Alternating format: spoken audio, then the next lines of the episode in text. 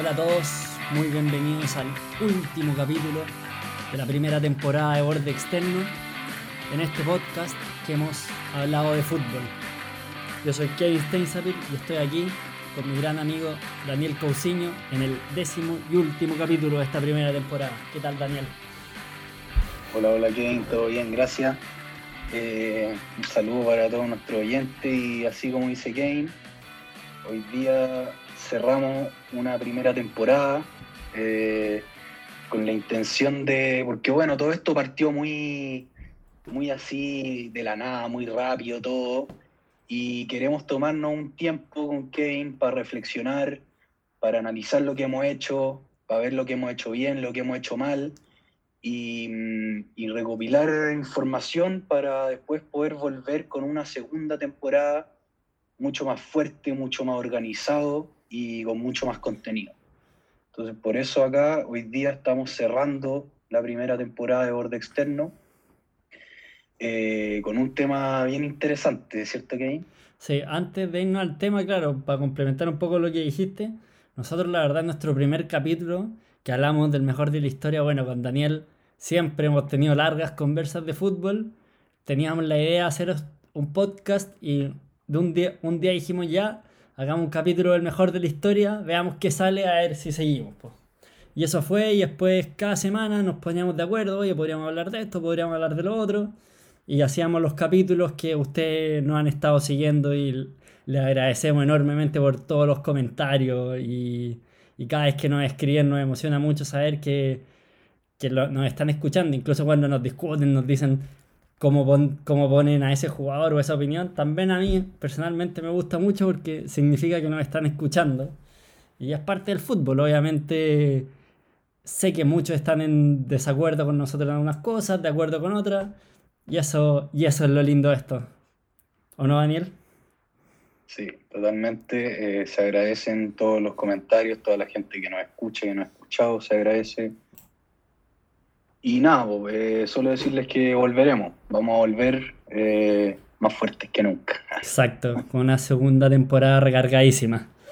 Y bueno, en el capítulo de hoy, para cerrar, tenemos como tema el fútbol actual. Bueno, con el fútbol 2020. Mejor, mejor decir fútbol 2020, fútbol actual, porque nuestros capítulos se caracterizan un poco por ser universales, o así lo han sido por lo menos durante la primera temporada. Obviamente esto podría cambiar a futuro, vamos, vamos a ir viendo, pero sobre todo por el tema de la cuarentena y el COVID, ha sido bueno poder meternos de un análisis más profundo en temas que no necesariamente son del día a día. Y queremos hablar de fútbol actual hoy día para cerrar y obviamente eh, hay harto cosas nuevas que comentar con esta vuelta al fútbol sin hincha, esta Champions League que se va a jugar en Lisboa en un nuevo formato y bueno, y la Liverpool campeón y las últimas peleas de algunas ligas que todavía no se han definido. Sí, eh, bueno, esta idea de fútbol 2020 eh, nace esencialmente porque ha sido un año muy atípico para el fútbol, o sea, estamos en julio y todavía hay ligas que les quedan ocho partidos, como la italiana. Entonces es un año muy atípico para el fútbol, una Champions, como decía Kane, que se va a jugar en un, formato inédito. Pero, pero aquí vamos a entrar en análisis, en el análisis y, y Kane tenía una, muy buena frase que quería comentar, ¿o no, ah. Kane? Una muy buena frase, no es mía la frase, sí, una frase de, Marcel, de Marcelo Bielsa, nuestro querido ex TT de la selección chilena, de la selección argentina, que hoy día, eh, en el día que estamos grabando a puntero de la, de la, en la liga inglesa, en la segunda división para, para ascender, esperamos que se mantenga ahí. Eso estamos, Daniel, ¿tenéis la fecha hoy día? 1 eh, de julio. 1 de julio del 2020, Bielsa está ahí, así que ojalá ascienda y yo creo que la Premier League puede ser una tremenda campaña. Y Bielsa nos dice que la industria no descubra que puede prescindir de los hinchas. Frase ahí para, para escribirla, para tenerla ahí en el velador. Porque al final hemos visto este fútbol raro, este fútbol sin hincha, que casi que podemos escuchar a los jugadores y se pierde, se pierde bastante la emoción y obviamente no es la idea que seguir así y ojalá esto pase lo más rápido posible y podamos volver a jugar con público, que, la, que es lo que hace, uno de los componentes que hace que el fútbol sea tan lindo, toda esta pasión y locura de los hinchas. Sí, totalmente. El, o sea, el hincha es al final lo más importante del fútbol, pero a ver, o sea, está claro que la industria no puede prescindir del hincha, o sea, eh, todo el mundo lo tiene claro y, bueno, es una, es una, buena frase, pero, pero creo yo que, está claro que el fútbol no puede prescindir del hincha, o sea, el hincha es el que paga la entrada, el que paga el abono, no sé cómo será en Europa, pero paga, paga por ver a su equipo, ¿entendí? Entonces, económicamente eh, eh, eh, yo creo que es imposible, y, ahora desde el punto de vista de la emoción, de nuevo, está claro, está claro que no se puede estar, o sea, estar viendo un partido de fútbol europeo y escuchar lo que gritan los técnicos, los asistentes, eh, eh, o sea, es, muy distinto, es muy distinto a lo que estamos acostumbrados y, no nos gusta, no nos gusta, o sea, no, nos gusta sentir al público. Eh, bueno, por, por ahí hay otros lugares en Inglaterra, por ejemplo, que ponen ruido ambiente, o sea, graban ponen ruido como si fuera un público. Ah, y, pero, y ponen ahí como una, marioneta o no sé si claro, ponen ah, fotos de los hinchas o unos cartones que se mueven con viento. Sí. Igual ahí, eh, ahí Daniel lo que decir del tema económico, como yo creo que Bielsa va porque quizá con los derechos de televisión, que los clubes están ganando mucha plata con eso, como los clubes sí les puede ir, aunque no hayan hinchas, les puede ir muy bien económicamente igual pero yo apelo más al hincha al sentido más de la emoción y obviamente los clubes dejan recibir ingresos por la entrada, pero creo que igual eso puede verse, puede pasarse que al final todos esos hinchas que te pagan por ir al estadio, al final esa plata te va a llegar por los derechos televisivos. Entonces yo creo que va mucho más allá de un tema solamente económico. Sí, está bien, pero yo creo que todo el mundo entiende y yo creo que todo el mundo debe estar de acuerdo con que el fútbol sin hincha eh, o sea, le quita mucho al espectáculo. Eso, eso yo por lo menos no creo que haya duda. y no creo que haya alguien que lo dude. No, absolutamente. Ha sido muy curioso, muy atípico, como ahí decía tú, ver estos partidos con los estadios vacíos. Es, casi, casi triste. El Real Madrid que está jugando en el estadio de entrenamiento, por ejemplo. Sí, claro, pero están aprovechando de remodelar el Bernabéu. Sí, sí, está bien. Es una buena oportunidad para eso. Claro. Em, sí, no, pero totalmente distinto y, y bueno, en, eh, en esta modalidad, eh, por lo menos va a seguir así esta cuestión hasta, ¿hasta qué? Hasta fin de año, hasta final de la, de la temporada, no sabemos, pero por ahora, en el, futuro, no, no, no hay una fecha de retorno del hincha al estadio. Claro. Así es, y en, Europa volverán antes, en Sudamérica todavía no ha vuelto el fútbol aquí en julio. Ya volverá probablemente, por ahí escuché que en septiembre tenían pensado que en Sudamérica podía volver. Sí, sí, bueno. Probablemente sin hincha inicialmente. En, Sudamérica estamos, estamos eh, en, la peor etapa de, la pandemia, yo creo. O, o capaz ya empezando a bajar, pero pero no, estamos muy lejos. En, acá en Chile se decía que el fútbol eh, tentativamente iba a volver el 31 de julio, pero eso es imposible. de, ninguna manera, de ninguna manera. Y aparte que en Europa tienen más medidas para permitir que, que el fútbol vuelva, todos los jugadores se someten a test antes de entrar a la cancha para asegurarse que ninguno tenga COVID a nivel sudamericano todo eso es mucho más difícil de hacer. O sea, y entrar a una cancha, 22 jugadores que tienen que estar en contacto unos con otros, tenéis que tener la certeza de que no hay riesgo de contagio y yo no sé si Sudamérica está preparado todavía para algo así.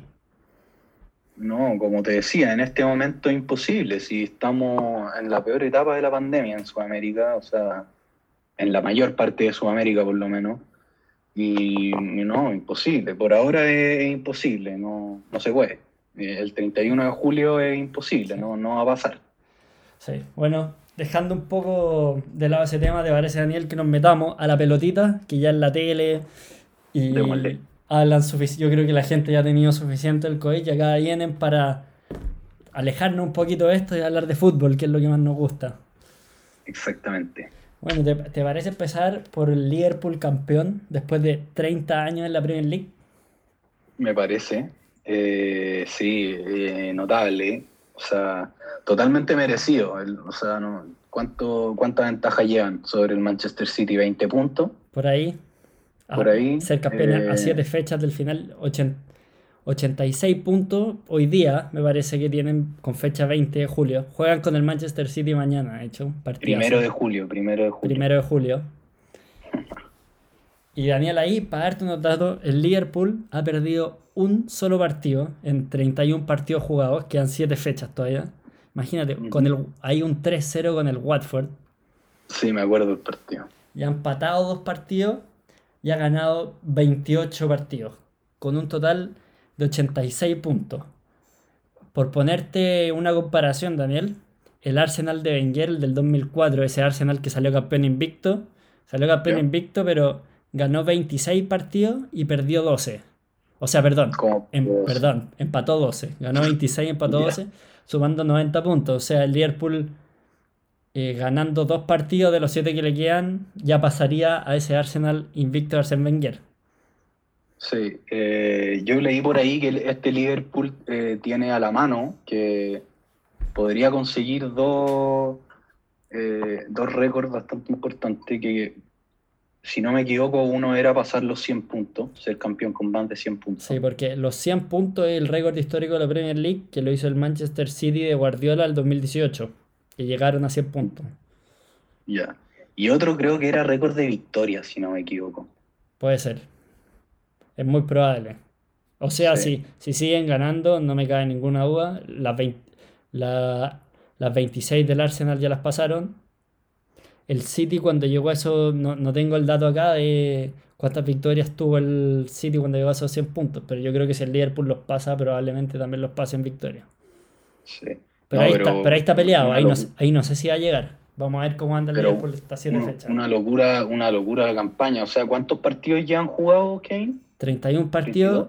31 partidos. 31. Pues, de, esos, de esos 31 partidos ha perdido uno y ha empatado dos todo el resto lo ha ganado.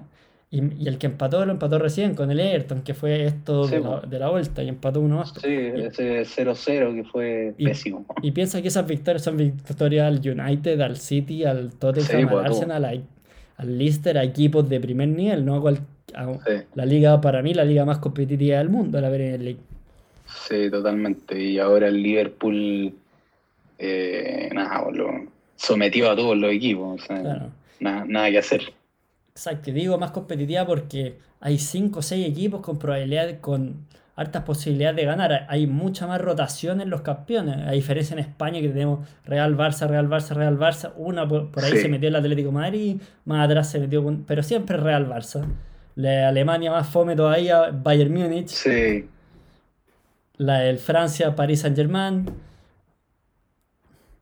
Sí, pero en, Inglaterra, claro, se dice que están los, Big Six en el fondo, que son Liverpool, Manchester City, Chelsea, Tottenham, Arsenal y Manchester United. Y ojo que el Leicester ganó hace y Claro. ¿Cómo? Que el Leicester ganó hace poco. Sí, sí, pero estamos, yo estoy hablando de, este Big Six, que son los mejores. Ahora, mm. bueno, también se puede incluir el Leicester, que está por ahí arriba.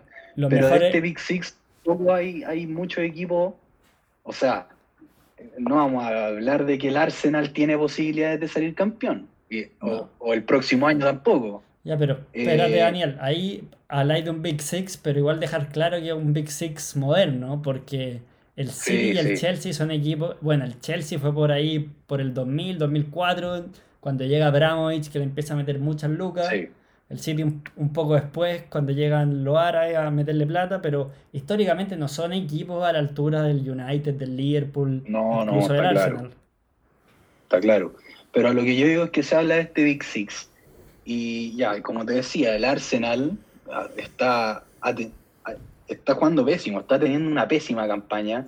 sus últimas campañas anteriores también han sido bastante malas y, se ve difícil que a futuro puedan, eh, no sé, ve muy difícil que, así como están, el próximo año poder salir campeón. muy difícil. Eh, lo mismo eh, el Manchester United, que desde que se fue desde que se fue Ferguson, que no han logrado tener esta estabilidad y lo mejor que tuvieron ahí fue un, segundo lugar, pero por lo general está ahí entre sexto, quinto, cuarto, peleando para entrar a la Champions. Actualmente, por ejemplo, está peleando por, por entrar a la Champions. Y quizás es primera vez en mucho tiempo, ahora me refiero a, este, a esta vuelta del fútbol o quizás este año, en que se ve un Manchester United un poco más regular con, la llegada de Bruno Fernández, ahí afianzándose en el medio campo con Pogba, eh, con un Rashford y un Martial que andan muy inspirados. Yo creo que es primera vez desde que eh, se fue Ferguson que al fin logran como una estabilidad de un equipo y se puede ver capaz que, no sé, si es que se mantiene así, capaz que el próximo año puedan hacer una mejor campaña, pelear los primeros lugares, lugares de Champions. Pero pero claro, se habla de, que la Premier League tiene este Big Six y que, que es la, liga más competitiva del mundo, pero, a ver, siendo sincero, para el próximo año, o sea, el campeón va a ser, está entre Liverpool, Manchester United y Chelsea, creo yo. Y City. O sea, sí, perdón, me refería al Manchester City. Manchester United yo lo veo un poco más complicado, pero, también podría estar metido. Pero yo creo que igual hay mucha incertidumbre. De repente empieza la temporada y el United gana los cuatro partidos y se le mete. Yo creo que es difícil antes que empiece la temporada sin tener claridad. Me imagino que el United va a invertir. Entonces es difícil tirarse una predicción así de quién va a el campeón la próxima. Sí, sí, pero también hay que considerar que o sea, tenía el, Liverpool tiene a Klopp, City tiene a Guardiola, que por ahora suponemos que van a seguir los dos la próxima temporada. Y, por ahí va la cosa. Guardiola, Guardiola yo no tengo muy claro que siga. ¿eh? Yo todo depende de cómo le vaya la mm. Champions. Sí, pero por ahora no se ha, no, no se ha hablado de que hayan posibilidades de que saquen a Guardiola. Yo escuchaba, o sea, la verdad es que con toda esta para de fútbol no lo he escuchado, pero antes de, de toda esta para de, de 100 días, yo sí escuché que Guardiola está. que tenía hartas posibilidades de irse si. En base a lo que pase. Acuérdate que el City, no sé qué pase con esa suspensión. Tiene una suspensión por fair play financiero. No sé. Bueno, ahí apelan, no, no, sé exactamente si sigue adelante, pero técnicamente no podría jugar Champions la próxima temporada. Sí. ¿verdad? Eh, pero bueno, a lo que me refiero, si es que sigue Guardiola, si es que sigue Klopp, o sea, son, estamos hablando de los dos mejores técnicos de la actualidad y, no sé, no veo quizás un, a un Ole Gunnar Solskjaer ganándole duelos tácticos, a pesar de que, bueno, el Manchester City, o sea, el Manchester United le ha ganado los dos partidos de la primera a este, al Manchester City, eh, pero pero en fin, son técnicos mucho más experimentados, con mucho más, más, trayectoria y, de una categoría, o sea, superior a cualquier otro. Entonces, por ahí también es importante. Eh, no sé, a, lo que me refiero es lo que, lo que decía antes, que claro, se habla del Big Six y todo, pero todos sabemos que de esos seis, no todos tienen las mismas posibilidades de ganar. No, Ahí, Daniel, aprovechando que tocaste el Manchester United, tengo un tremendo dato de 1990. Antes, pero Menos mal que era fútbol 2020, ya. No, pues porque es para explicarlo ahora. No, espera, antes igual quiero explicar porque se habla mucho de que el Liverpool primera vez que gana la Premier League, por ahí algunos de los que no están escuchando no saben. El Liverpool ha ganado muchas veces la, la Liga de Inglaterra, 19 veces la ha ganado. Se habla de primeras que gana la Premier League porque a partir de 1992 la Football League, la primera división de Inglaterra, empezó con este nuevo formato que le pusieron Premier League de 20 equipos, más que nada por un tema de los derechos televisivos. Y a partir de ahí se llama Premier League y el último campeonato del Liverpool fue precisamente en 1990. Y entonces por eso que se dice que nunca haya ganado la Premier League, dado que su título fue hace 30 años. Y el dato que te tengo es que en 1990 el Liverpool tenía 18 títulos. A ver, Daniel, ¿cuántos títulos que creéis que tenía el Manchester United? Eh, como 6, 7. 7 títulos. 7 títulos en 1990. Y hoy, 2020, el United tiene 20 y el Liverpool 19. Y hace 30 años atrás, para el último título del Liverpool, el Liverpool tenía 11 títulos más que el United. Impresionante. Sí. Bueno, es que notable ahí, muy importante lo que hace Alex Ferguson. Exactamente. Alex Ferguson gana 13 Premier League, gana 2 Champions, gana 5 FA Cup, si no me equivoco. Eh, entonces sí, eh, el, el, técnico escocés, eh, Alex Ferguson, claramente lleva al Manchester United no solo al primer nivel inglés, sino que dentro del primer nivel europeo. Impresionante ganar una, una liga cada dos años, es la liga más competitiva del mundo. Y gana dos, Champions y porque también se topa con un Barça invencible que pierde dos finales. Pero en condiciones más normales, más parejas, no, no tengo duda que habría ganado cuatro. Pero se topó con uno de los mejores equipos de la historia. Sí. No sé si cuatro, pero, pero capaz ganar alguna más. Oye, eso sí, nos, siento que nos desviamos un poco y no hemos hablado del campeón, no hemos hablado mucho del campeón que fue el Liverpool, que un campañón con un... Te diría que no tiene una figura así excluyente, tiene tremendos jugadores, pero no hay uno que te diga, o sea, está Mané, está Salah. No, sí, para mí, para mí tiene tres figuras que. Ya, pero son tres, no, no y cuatro te diría yo. No es como un Barça de Messi, no es como un Real de Cristiano, es un, es un equipo mucho más equipo. No, es el Liverpool de Club. El Liverpool de Club. Pero eso es lo que te estoy diciendo, me está diciendo que tiene cuatro figuras, ¿me entendí? Sí. ya, pero eso te, eso te quiere decir el nivel de equipazo que tiene. pero digo que no hay un jugador que sobre un poco te, le hago un símil a la Alemania que ganó el Mundial. Mm. No tiene como. Pero no hay, no hay un solo jugador que sea, que tú digas como, ah, ya este piola. Ni siquiera malo, piola. Ninguno. No, bueno, por algo es el mejor equipo del momento.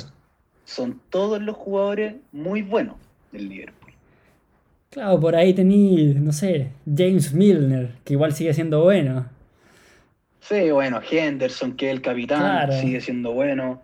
Eh, Capaz, bueno, Vainaldum por ahí, pero, pero también sigue siendo un buen jugador. Sí, claro. Pero por otro lado, pero por otro lado tenía a Allison, tenía a Van Dyke, tenía a Alexander Arnold, Robertson, Fabiño, que yo lo encuentro extraordinario.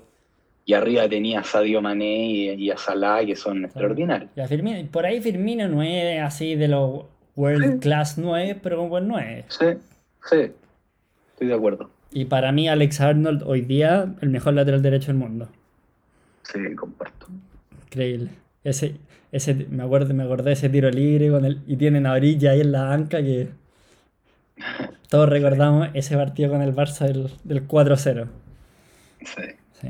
Sí. Así que. No, pero es que no, no se puede mm, negar que es lejos el mejor equipo del, del momento y por lo menos para mí no, no hay ningún jugador eh, que, te pueda decir como este, este es malo, este no debería estar en este equipo. Claro, no.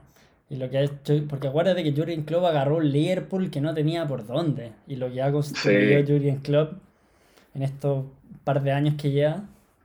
Sí, bueno, también mencionar que el Liverpool ha, hecho muy buenas inversiones. O sea, muy, más que inversiones, muy buenas compras. O sea, trayéndose de partida a Allison. Cambiaron un arquero, tenía entre Miñolet o Carius, y dos arqueros de un nivel así más o menos. Yo te diría que Carius tenía un buen nivel hasta que se mandó el papelón con el Real.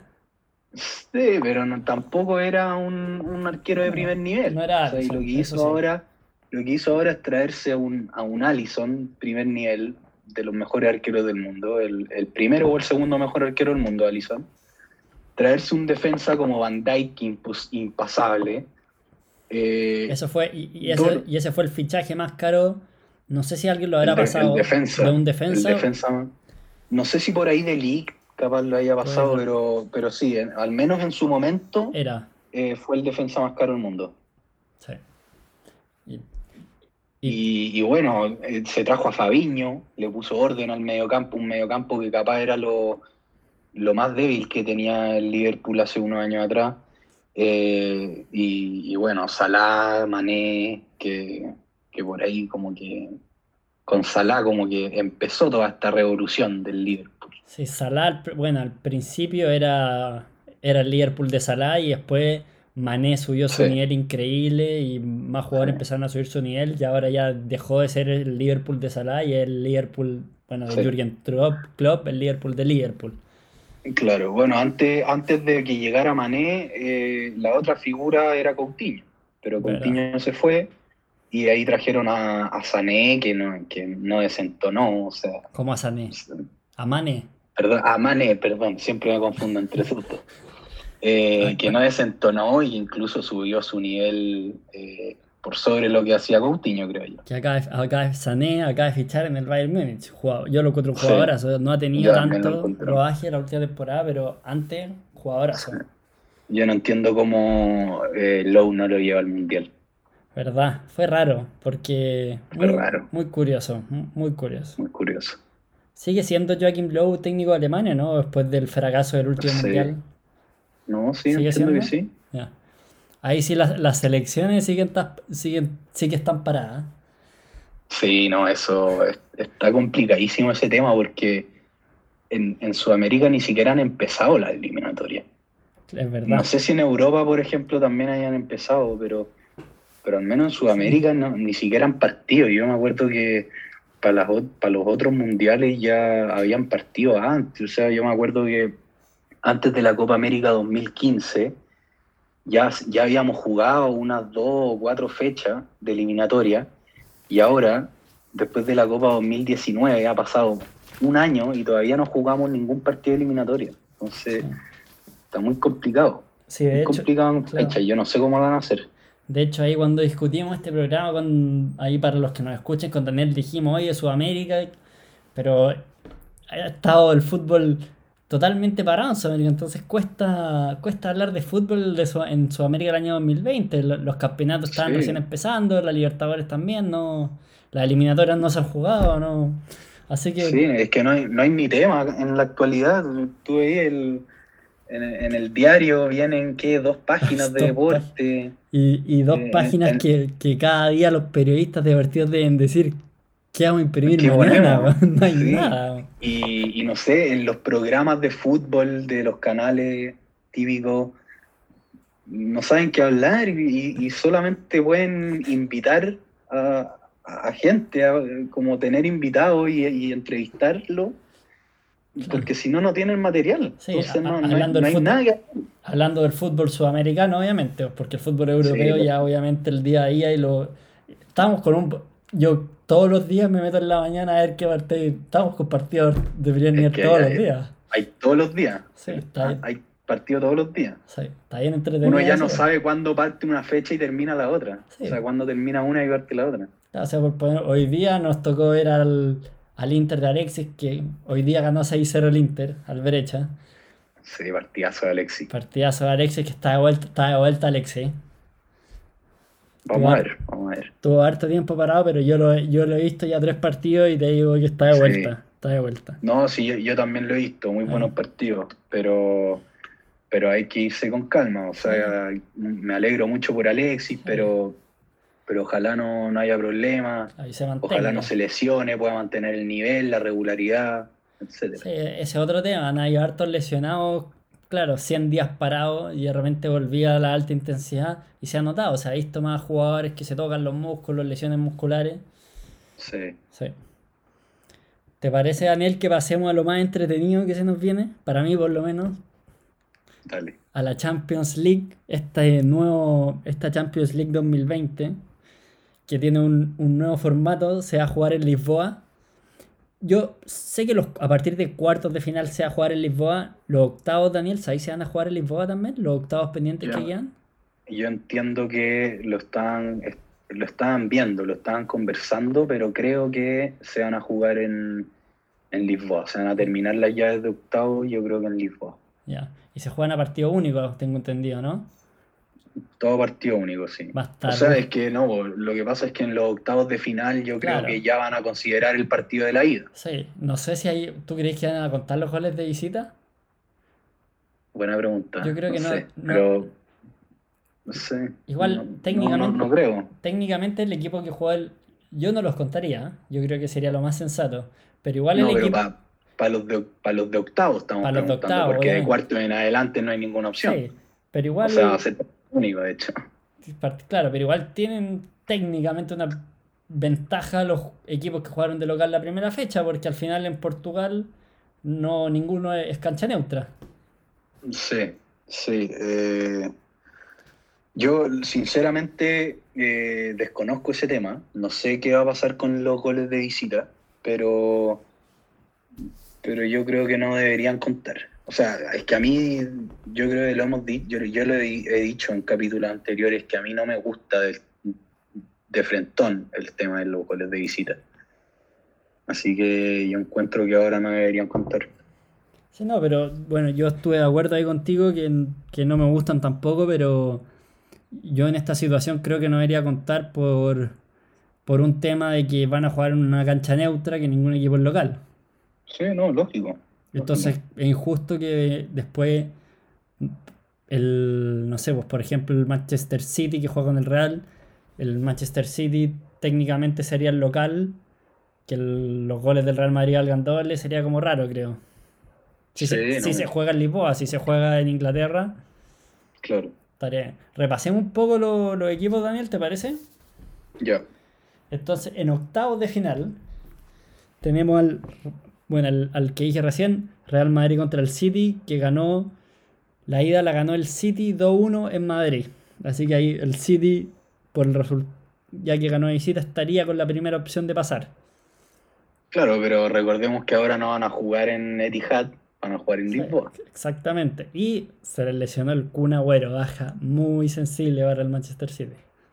Sí, pero el Kun Agüero, o sea, el City también tiene harto gol. Eh, si bien el- obviamente el Kun Agüero es muy sensible y, y es el máximo goleador, eh, igual tiene mucho gol. O sea, tiene Sterling, Bruno Silva, perdón, Bernardo Silva, No. Kevin De Bruyne, eh, Gabriel Jesús, que también mete mucho gol. Sí. O sea, No, está para cualquiera, está para cualquiera. Sí.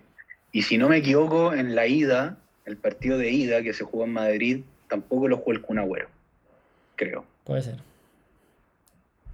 No, no recuerdo eso. Igual, pero el Real Madrid viene, viene en alza, va primero de julio de 2020, va puntero en la Con liga, un punto Con arriba. un Ben- Benzema inspirado. Benzema inspiró un punto arriba del Barça con un partido menos. No, Va a estar uno, va a estar muy buena esa llave. Sí, va a estar buena. Eh, vamos a ver qué pasa. Lisboa, cancha neutral, sin público. Vamos a ver qué pasa en esta Champions distinta. Así es. Bueno, la segunda llave de octavos de final que tenemos, la llave que por lo menos en el papel es la que más definida está, es Chelsea-Bayern Múnich, que un Bayern que ganó 3-0 en la ida. Yo veo muy complicado que el Chelsea lo dé vuelta. Sí, complicado. Bueno, Bayern Múnich campeón. Eh, capaz eso le puede jugar en contra. Muchas veces pasa que, que ya salió campeón hace mucho tiempo y, y por ahí se relajan un poco. Ahora, ahora ahí está la capacidad del técnico para, para volver a, a motivarlos y, a enfocarlos en este objetivo, en el único objetivo que les queda, que, Sí. que ganar la Champions. Sí, bueno, en el, en el fútbol se ha visto de todo, pero no, no veo al Bayern perdiendo 3-0 con el Chelsea. No, yo tampoco. Bueno, la siguiente llave, Lyon-Juventus, que el Lyon gana la ida 1-0, también una llave. La Juve tampoco viene muy bien, perdió la final de la En Copa- Francia, No estoy seguro, ¿fue en Francia el primer partido? Tengo la creo duda. que sí. Creo que sí. La Juve, no bien, bueno, como decía, perdió la final de la Copa Italia, pero tiene a, tiene a Buffon, tiene a Cristiano Ronaldo. Y yo, yo te diría que esa llave, por más que la Juve en el papel sea el favorito, también está, también está para cualquiera, en mi opinión. Sí, no, pero bueno, sí. eh, la primera llave la ganó el Lyon en Francia. pero la Juve siempre tiene a Cristiano Ronaldo que, no sé, en la, en la Champions Cristiano tiene, no sé, algo especial. Tiene una, una ah. relación especial Cristiano con la Champions y, y, tenerlo a un jugador así, eh, o sea, cambia, cambia todo. absolutamente. Yo personalmente me encantaría que ya Luigi Buffon gane una Champions. Así que me gustaría que, creo que la merece por toda su trayectoria, así que me gustaría ver a la Juve. Lo veo difícil, porque veo equipos mejor preparados que la Juve, pero me encantaría ver a Buffon levantar la copa. Sí, sí, bueno, es verdad que la Juve no viene, no viene muy bien eh, el último tiempo, a pesar de que el fin de semana ganaron 3-0, o sea, no, ayer de hecho, ganaron 3-0, con un golazo de Cristiano. Eh, pero, mm, pero sí, yo igual creo que, que la Juve tiene equipo y plantel y fútbol para, para dar vuelta a la llave. O sea, es, un 1-0, eh, le basta con ganar 2-0. Que claro, sí, eh, o sea, tiene, tiene que ganar 2-0, pero, pero yo creo que con la calidad de jugadores que tiene la Juventus, perfectamente lo puede hacer. El Lyon es un equipo que siempre está ahí, siempre. Un equipo que por lo general pasa la fase de grupo, por lo general llega hasta por ahí, pero siempre está. Por lo general se queda en octavo, máximo cuarto, alguna vez que eliminó a Real Madrid en octavo, me acuerdo. Un par de veces yo me acuerdo que eliminó a Real Madrid. Sí, un par de veces. Y bueno, finalmente la última llave octavos de final que tenemos, que también para cualquiera. Te diría que acá tenemos tres llaves para cualquiera. Esta una de ellas, Napoli y Barcelona, que empataron el primer partido a uno. Sí, em, la verdad el Barcelona está mostrando un nivel eh, más o menos, más o menos. O sea, eh, no se ve este Barcelona que veíamos capaz el año pasado, la segunda mitad del año pasado, que que no sé, se, juntaban mucho más. Hoy día le está costando un poco generar, generar fútbol al Barcelona, sobre todo eh, por la banda izquierda, que no, como que no sabe mucho qué hacer, se tiene, lo veo, lo veo perdido así, lo veo medio complicado. Yo yo comparto, como que no sabe, no sabe. No sabe a quién poner. Exacto, no sabe guiar. Y tiene un equipo con este tridente que podría tener arriba Grisman, Suárez, Messi Sí, se complicó un poco, yo creo, con la lesión de Frenkie de Jong, que le aclaraba mucho el panorama en el medio campo. Sí, jugadorazo de Jong. Y, y, bueno, ahora, claro, Messi, Suárez, Grisman, Suárez estuvo mucho tiempo lesionado, pero ahora está volviendo. O sea, ya volvió de Frentón. Y, y bueno, lo que pasa es que Grisman lo ponen por izquierda cuando Grisman no es puntero izquierdo. yo creo que al Barça le, le, falta un jugador, un puntero porque Messi tampoco te cumple esa función que te cumple un Sterling, que te cumple un Salah, un Mané, un Gareth Bale, como estos punteros rápidos, boom, claro, Robin explosivo, le falta Tienen estos buenos, buenos para el fútbol, que son los tres, Messi, Suárez y Griezmann. Claro, como decís tú, Griezmann no ha andado en el Barça, pero también lo han puesto harto fuera de posición. Y Griezmann yo creo que perfectamente puede jugar como más de 10, más retrasado como jugaba en Francia. De 9 la tiene más difícil porque no sacaría a Suárez. el Barcelona, Kane está buscando un reemplazo para Suárez. De hecho, se habla de Lautaro Martínez, que hace mucho tiempo lo vienen buscando. Entonces, no sé, lo que yo haría es no busqué un reemplazo para Suárez, pon a Grisman en vez de Suárez por el medio y tráete un puntero izquierdo. Tráete a Sterling, a Mané, no sé, a, a Sané podrían haberse traído, pero ahora se le adelantó el Bayern. Yo, Daniel, a ver qué opináis. Yo, yo en verdad no entiendo esta obsesión que tiene el Barça por Lautaro Martínez. Para mí Lautaro Martínez es un buen delantero, pero no es un delantero, o por lo menos todavía, se podría llegar a convertir, pero no es un delantero primer, primer nivel, estilo Lewandowski, lo que fue Suárez en su minuto. Entonces, no sé por qué. Pero es que está tan obsesionado este Barça con Lautaro? Lautaro es, un buen jugador. Sí, es un buen jugador, a pesar de lo que tendrá 22 años. Y, es un buen jugador.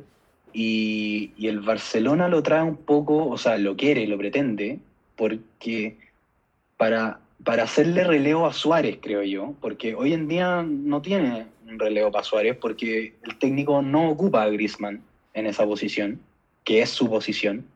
Entonces, yo creo que lo quiere ahí para hacerle pelea a Suárez, para que vaya aprendiendo de Messi, de del mismo Suárez, eh, y, que en un futuro, en uno, porque Suárez ya tiene 33 años, entonces que lo tenga ahí un poco en formación, unos 2, 3 años, para cuando ya se vaya Suárez y, que ahí Lautaro agarre la titularidad y, se consolide, y yo no tengo duda que Lautaro eh, puede llegar a ser de los mejores eh, nueve del mundo. Sí, yo creo que al Barça, como decís tú, yo creo que un 9 no le falta al Barça. Con Griezmann y Suárez yo estaría lejos de ser mi primera prioridad si yo dirigiera al Barça, digamos. creo que le falta. Bueno, se lesionó de John, que John es un jugador que sí te armaba el juego, y ahora le falta esa función y le falta el puntero. Yo creo que, yo creo que por ahí tiene que contratar al Barça. Ahora tiene, bueno, Vidal, que lo hacen jugar al medio, lo tiran para arriba. Yo creo que Vidal es un jugadorazo y de repente le alegan que es un poco desordenado, pero yo creo que. No sé la instrucción que le dirá Setien, pero de repente veía a Vidal al medio cinco minutos después los veis casi que delanteros. No sé si eso será una cosa de Vidal o yo me imagino que por ahí tiene que tener una instrucción de la banca, ¿no? Yo creo que eso es mucho de Vidal porque se le veía también, así, se le ve también así en la selección. Yo creo que Vidal tiene esa tendencia a desordenarse, pero aún así eh, lo hace muy bien. Eh, y cumple muy bien con sus funciones. Y así como tú decís que de repente lo veís metido en el punto penal, también después lo veí, eh, en la jugada siguiente lo veí metido en su área defendiendo. No, absolutamente, pero ahora, en los últimos tres partidos de Barcelona, lo he visto jugar porque hay veces que va ida, vuelta, que está al medio y veis que sube y baja y vuelve a su posición. Acá yo lo he visto en estos últimos tres partidos que de repente Messi, Suárez, Vidal, como un puntero más. No como lo he visto ahí, jugando, que mm. me imagino que tiene que ser una, instrucción técnica. Sí, capaz que sea una, instrucción técnica, la verdad eso, eso no lo vamos a hacer nunca.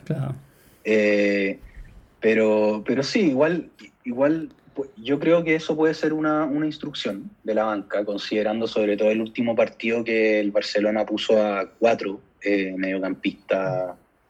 En el fondo puso a cuatro mediocampistas centrales en, en el mediocampo. Y ahí capaz a Vidal le dio la instrucción de tratar de juntarse un poco más con Messi, con Suárez, subir más, eh, no sé, pero aún así yo creo que Vidal, hoy por hoy, sin Frankie de Jong, sin Arthur, que, que se va también, eh, es, o sea, es titular, indiscutido. Y yo creo que con Frankie de Jong también debería ser titular. Sí, yo creo que debería jugar los dos. Y con, bueno, ahora el Barcelona hizo como este trueque de Arthur por Pjanic, que está en la Juventus, que muchos han criticado al Barça, pero yo creo que Pjanic le puede venir muy bien al Barcelona. Y yo, me, decía ese medio campo, Pjanic, Vidal, De Jong al medio, sacando a Busquets. Yo, los, yo pongo esos tres antes de Busquets. Y yo creo que el Barça puede tener un cambio con De Jong y Pjanic al medio. Sí, eh, yo no, la verdad no sé si saco a, mm, a Busquets. Para mí Busquets es un jugador muy importante en el andamiaje del Barcelona, porque tiene características que no cumple ninguno de los otros. O sea, Busquets le entrega cierto orden al mediocampo del, del Barcelona y, y, al ataque, en, definitiva todo el equipo. Entrega mucho orden y, yo creo que es un jugador importante para el Barcelona y yo creo que sabiendo, conociendo el pensamiento de, o sea, no, no conociendo el pensamiento porque no lo conozco, pero, pero por lo que he visto eh, este tiempo de que Vidal ya en el Barcelona, le ha costado ganarse el puesto de titular. Y hoy en día yo creo que lo consiguió principalmente por eh, la lesión de De Jong. Y no, no, es que yo esté diciendo que no lo merezca, yo creo que debiera ser siempre titular. Pero yo creo que los entrenadores que ha tenido el Barça no lo ven así. Y, Valverde claramente no lo veía así porque Valverde, a pesar de que Vidal cada vez que entraba jugaba muy bien, Valverde no lo ponía nunca. Yo no sé si ahí nos sale el chilenismo, pero yo veo jugar al mediocampo del Barça y para mí Vidal es indiscutiblemente. Dejo a De Jong fuera, que, no que ahora está lesionado, porque De Jong también lo encuentro un jugadorazo y cumple una función muy distinta a la de Vidal. Pero yo viendo jugar ahora el Barça, eh, para mí es el mejor mediocampista que tienen, Arturo Vidal. Sí. No sé si me saldrá el chilenismo ahí, pero es, mi opinión. Es, que con Busquets cumple una función muy distinta. Eh, no sé si sean comparables, pero, pero a ver, entre Vidal y Rakitic, que son los que, y, si queréis meterle a Artur, entre esos tres yo creo que el mejor es Vidal. Eh, incluso yo creo que es mejor que Pjanic, pero aún así eh, no sé, eh, no sé si es que el técnico, por, lo mismo que te decía, los técnicos del Barcelona nunca han tenido bien considerado a Vidal, no sé por qué. O sea, nunca lo han tenido considerado titular. Entonces va a venir Pjanic y yo creo que ahí se le va a complicar un poco la cosa. A pesar de lo que decís tú, yo creo que eh, ese medio campo que planteaste tú de John Vidal Pjanic, o sea, es un tremendo medio campo. Yo creo que podría funcionar muy bien si es que de Jong eh, puede, o, Pjanic, que también lo viene haciendo un poco en, la Juve, eh, pueden cubrir eh, la, función que cumple, que cumple Busquets y darle ese orden al equipo del. Barcelona que necesita.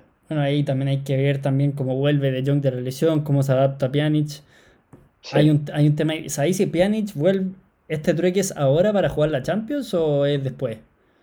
¿Es ahora, no? Ahora ya. No sé, no sé qué. No sé. Pero no creo que sea ahora, sería raro. No sé, no estoy seguro cuándo se va a producir. Seguimos con la Champions, nos quedamos bien pegados en el Barcelona. Siempre nos quedamos pegados en el Barcelona. Bueno, sí, pero ese partido muy incierto. Ahí tenemos... Como decíamos, el Barcelona no viene bien, y a diferencia del Barcelona, el Napoli sí viene más o menos bien, ganando la Copa Italia. Entonces, ese partido tapa cualquiera también. Tapa cualquiera. Y en cuartos de final tenemos al PSG, que dejó en el Capital Dortmund. En el partido de, los nuevos, te diría Mbappé contra Haaland, de las nuevas figuras del fútbol. Sí, pero Mbappé no es nuevo. No, no es nuevo, pero más joven. Digo, jugadores más jóvenes, más promesa. Sí. Bueno, yo creo que sí, Mbappé igual estás bastante sobre Haaland, por lo que vemos ya tiene un mundial en el cuerpo. Sí totalmente. Bueno, yo diría este, la, dos grandes sorpresas en esta Champions League, dos equipos que no acostumbran a estar en esta posición. Primero un Atalanta, que le ganó con mucha autoridad al Valencia, haciéndole goles, haciéndole cuatro goles en la ida y en la vuelta. Sí. Eh, mira, el Atalanta y el, el otro equipo que tuvierais a decir, el Leipzig. Eh, estos dos equipos en esta edición de la Champions es primera vez en su historia que pasan eh, la fase de grupo. Y hoy día están los dos en cuartos de final. Imagínate que han emparejado en cuarto los dos, Leipzig contra Atalanta. Se nos, se nos va a meter uno de esos dos en semifinales. Y ahí en semifinales todo puede pasar. O sea, está ahí a 90 minutos en Lisboa de, de meterte a la final imagina de ahí una final eh, con el Atalanta o el Leipzig, sería tremendo. De hecho, el Leipzig, si no me equivoco, creo que esta es su segunda Champions en toda su historia. Eh, no sé, es curioso, curioso. Y ahí eso, claro, en 90 minutos pasa cualquier cosa. Y aparte, esta es una Champions que estamos volviendo de una para de 100 días. Los equipos no han estado entrenando. Entonces, hay muchas lesiones. Entonces, sobre todo esta Champions, asuma el componente que ya no son 180, porque también en 180 minutos, siempre en partidos pueden pasar situaciones atípicas, pero de repente en 180 minutos es un partido más largo que te da más tiempo para que el equipo más, mejor preparado pueda ganar. Más que en 90 minutos, que en 90 minutos es mucho más, donde puede pasar cualquier cosa. Por ahí, por ejemplo, un equipo más, como con menos envergadura, por ahí un, un Mallorca o, o un, no sé, un, un Norwich le puede ganar a un Chelsea o un Real Madrid en un partido cualquiera de liga, o un partido cualquiera, pero ahí que esos equipos chicos vayan a ganar la liga o, la, o algo más es muy difícil por, porque no les da para, no tienen equipos tan completos para tener la regularidad que se requiere para ganar una liga o una Champions. Pero cuando tenía equipos con el, como el Atlanta, como el Leipzig, que ya se metieron a este nuevo formato, con 90 minutos en Lisboa, donde los equipos no han tenido la oportunidad de entrenar. Yo creo que me repetí un poco ahí, pero bueno, pasa cualquier cosa. Sí, eh, pasa cualquier cosa. Como decía, cualquier cosa puede pasar y, y qué es como decía yo, haciendo un poco fútbol fantasía, algunos se meten en la final. Igual yo creo que, eh, no sé, el, el, el campeón de esta Champions, no sé si va a ser considerado con tanta seriedad como todos los otros campeones. O sea, no sé, imagínate, sale campeón de esta Champions, eh, el Manchester City, se le puede decir, ah, ya, pero tú ganaste la Champions del 2020, como que ganaste una Champions distinta. O claro, igual van a levantar la copa, pero yo digo, yo creo que no tienen el mismo peso que, las otras. Ah, para mí, para mí, para mí, Daniel, estoy en desacuerdo. Para mí Champions es Champions y para mí, por más que las condiciones, esta Champions tiene igual de valor como cualquier otra de cualquier otro año, en mi opinión. Yo no estoy de acuerdo, porque como tú lo decías, o sea, esta es una Champions muy distinta. En 90 minutos puede pasar cualquier cosa. Pero no porque, sea, no porque sea distinta va a tener menos valor. Yo, yo no estoy tan de acuerdo. O sea, obviamente también va a tener valor, pero pero no sé, una Champions de otros equipos que tuvieron que dar vuelta a resultados adversos. Por ejemplo, el Liverpool tuvo que dar vuelta un, 3-0 contra el Barcelona. Eh, no sé, e, es, distinto y yo creo que tiene eh, un, valor añadido. No digo que no sea meritorio ganar esta Champions, pero es distinto. También ahí, Daniel, tuvimos más de 100 días parados por ahí algunos equipos en estos 100 días estuvieron full enfocados que esto va a volver, los técnicos preparando con entrenamiento online, mandando a los jugadores, y por ahí otros equipos se quedaron más, más tranquilos, veamos qué pasa. Y, yo creo que ahora se puede visualizar qué equipo logró eso. Por ahí los que tienen más lesiones, quizás los mismos, por ahí como, como club, como entrenador, quizás tenéis menos control, pero por ahí se va a notar que jugadores se mantuvieron, ¿no? Por ahí vimos el pipí de Higuaín con no sé cuántos kilos de más, Harry Kane también.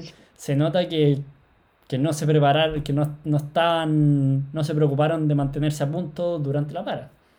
Sí, sí, totalmente, pero igual piensa tú que la Champions se va a jugar, se va a empezar a jugar a mediados de agosto, o sea, ya van a llevar más de dos meses de fútbol, o como dos meses de fútbol, entonces ya van a estar eh, más, entrenados, más afiatados los equipos, van a estar con mejor estado físico los jugadores.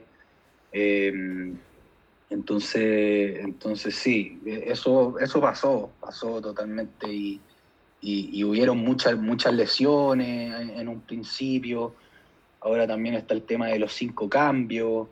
Eh, pero, pero yo creo que para, para la Champions los jugadores van a venir con más rodaje, eh, van a venir, como decíamos, de dos meses jugando, jugando, jugando, eh, fin de semana y en la semana. Eh, entonces, incluso les puede llegar a pasar la cuenta, porque mucho partido, jugar fin de semana, después a mitad de semana, fin de semana, a mitad de semana, les puede jugar en contra, pueden, pueden haber lesiones, mucho, mucho desgaste, entonces Está, es, un año muy distinto, completamente distinto y, y, yo creo que se va a notar. Igual, igual, por lo menos a mí, encuentro este nuevo formato muy entretenido, tener ahí esas, no sé cuánto dure, dos semanas o quizá un poquito. Muy entretenido. Tener a los mejores equipos del mundo jugando un mundialito, por llamarlo de alguna manera. Va a estar, va a estar muy, muy entretenido. Porque por lo general la Champions se demora y el martes y el miércoles después tenéis que esperar como tres semanas más para que ese equipo juegue, ¿no? Y ahora todo de una va a estar bueno. Me imagino que después va a pasar con las eliminatorias, que van a tener que apretarlas de alguna manera. Claro. Y Daniel ahí... Y bueno, ¿qué, ¿Qué más, qué más tenemos en, en cuarto? Eh, Atalanta. Atalanta, ah bueno, PSG Leipzig. Leipzig, que nos faltó, el Atlético de Madrid, que yo creo que un especialista para estos partidos de 90 minutos, para jugar táctico, Cholo Simeone, y el planteamiento, yo creo que este sistema le puede venir muy bien al Atlético de Madrid. Sí, puede ser. Eh, a ver, el Cholo Simeone y el Atlético de Madrid, o sea, tiene. Es de los que mejor ju- juegan la Champions. Junto con Mourinho, yo creo que ellos, esos dos son especialistas en Champions. Dejó- recordemos En- que dejó en el camino al Liverpool, que el Liverpool venía Dejó- como sí. una bomba. El campeón, campeón vigente. Y campeón, pero venía, Pero- venía imparable el Liverpool. Y el, Pero- y el Cholo le dijo, aquí no, señores. Así es. Eh, y yo creo que Cholo Simeone eh, es un especialista en Champions, sabe muy bien cómo jugar la Champions.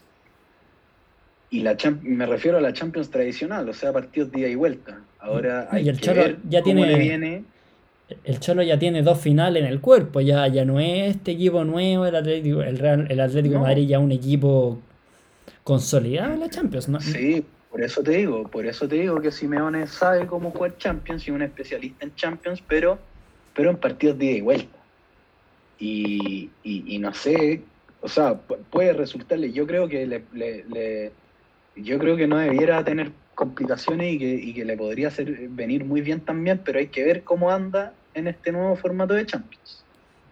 Y Daniel, como dada que mucha incertidumbre está para cualquiera, y también algo que, que varios de nuestros oyentes podrían estar bien interesados, me metí a ver las apuestas, a ver cuán- cuánto estaban pagando los equipos para ganar la Champions, a ver si, si nos tiramos alguna nosotros también. La voy a. El que, bueno, el que menos paga, o sea, el candidato número uno a ganar la Champions. Esto me metí a ver en Bwin ayer y bueno, son números que van cambiando todo el rato, así que podrían tener, no deberían fluctuar mucho hasta, hasta el primer partido por lo menos. Primero está el Bayern Múnich, candidato número uno de la apuesta, el que menos paga con 3,75. O sea, ganáis, apostáis lucas, ganáis 3.750, por ponerlo fácil. El City paga 4, el Barça paga 6,5, el PSG paga 8, la Juve 13, el, el Atlético Madrid 13, Atalanta paga 15. Me sorprendió, pensé que podía pagar más el Atalanta. Leipzig paga 17. El Real Madrid, este fue el que más me sorprendió. En Bwin estaba pagando 29 cuando me metí a ver. Qué raro. Así que, porque bueno, perdió la ida con el City. Pero ahí, Sí, es verdad. dado que paga 29, puede ser un- una buena tirarse ahí un, una luquita al Real Madrid y ver qué pasa. Puede ser. Dado que paga 29. El Napoli, me metí también a ver Bet365 y pagaba 21 en Bet365. El resto eran bien parejos a Bet and Win, que es lo que tengo acá. El, no, no, no es un auspiciador nuestro para que sepan. El, el Napoli paga 51, que es harto también, porque que es más difícil, pero igual podría ganar. El Lyon paga 81 y ganó la ida. Y el que, bueno, y obviamente el que más paga, el equipo que está más complicado, que lo dijimos, lo dijimos, el Chelsea paga 251 veces. O sea, si apostáis lucas, ganáis 251 mil pesos. Si creéis que va a ganar el Chelsea, pero yo creo que ahí sí que es muy difícil. Interesante, ¿eh? interesante por si, por si les interesa. Ahí para que no vean a alguien levantando la copa y digan, uy, ¿cómo no aposté? Ahí va un recordatorio, si nos escuchan antes de esta Champions Especial 2020. me parece. Daniel. ¿algún... Dos preguntas. ¿Algún candidato para, la- para apostar y tu candidato para, para ganar la Champions? No, para apostar no sé, yo la verdad no, no, no apuesto mucho, no soy muy de apuesta. Eh, para apostar no sé, pero te voy a contestar la, la segunda pregunta, algún candidato. Eh, mira, como te decía, yo creo que es, es difícil porque es un, es formato que no se conoce, que no, no se ocupa, no, se ha ocupado nunca, por lo menos en los últimos años. Entonces es un formato muy nuevo.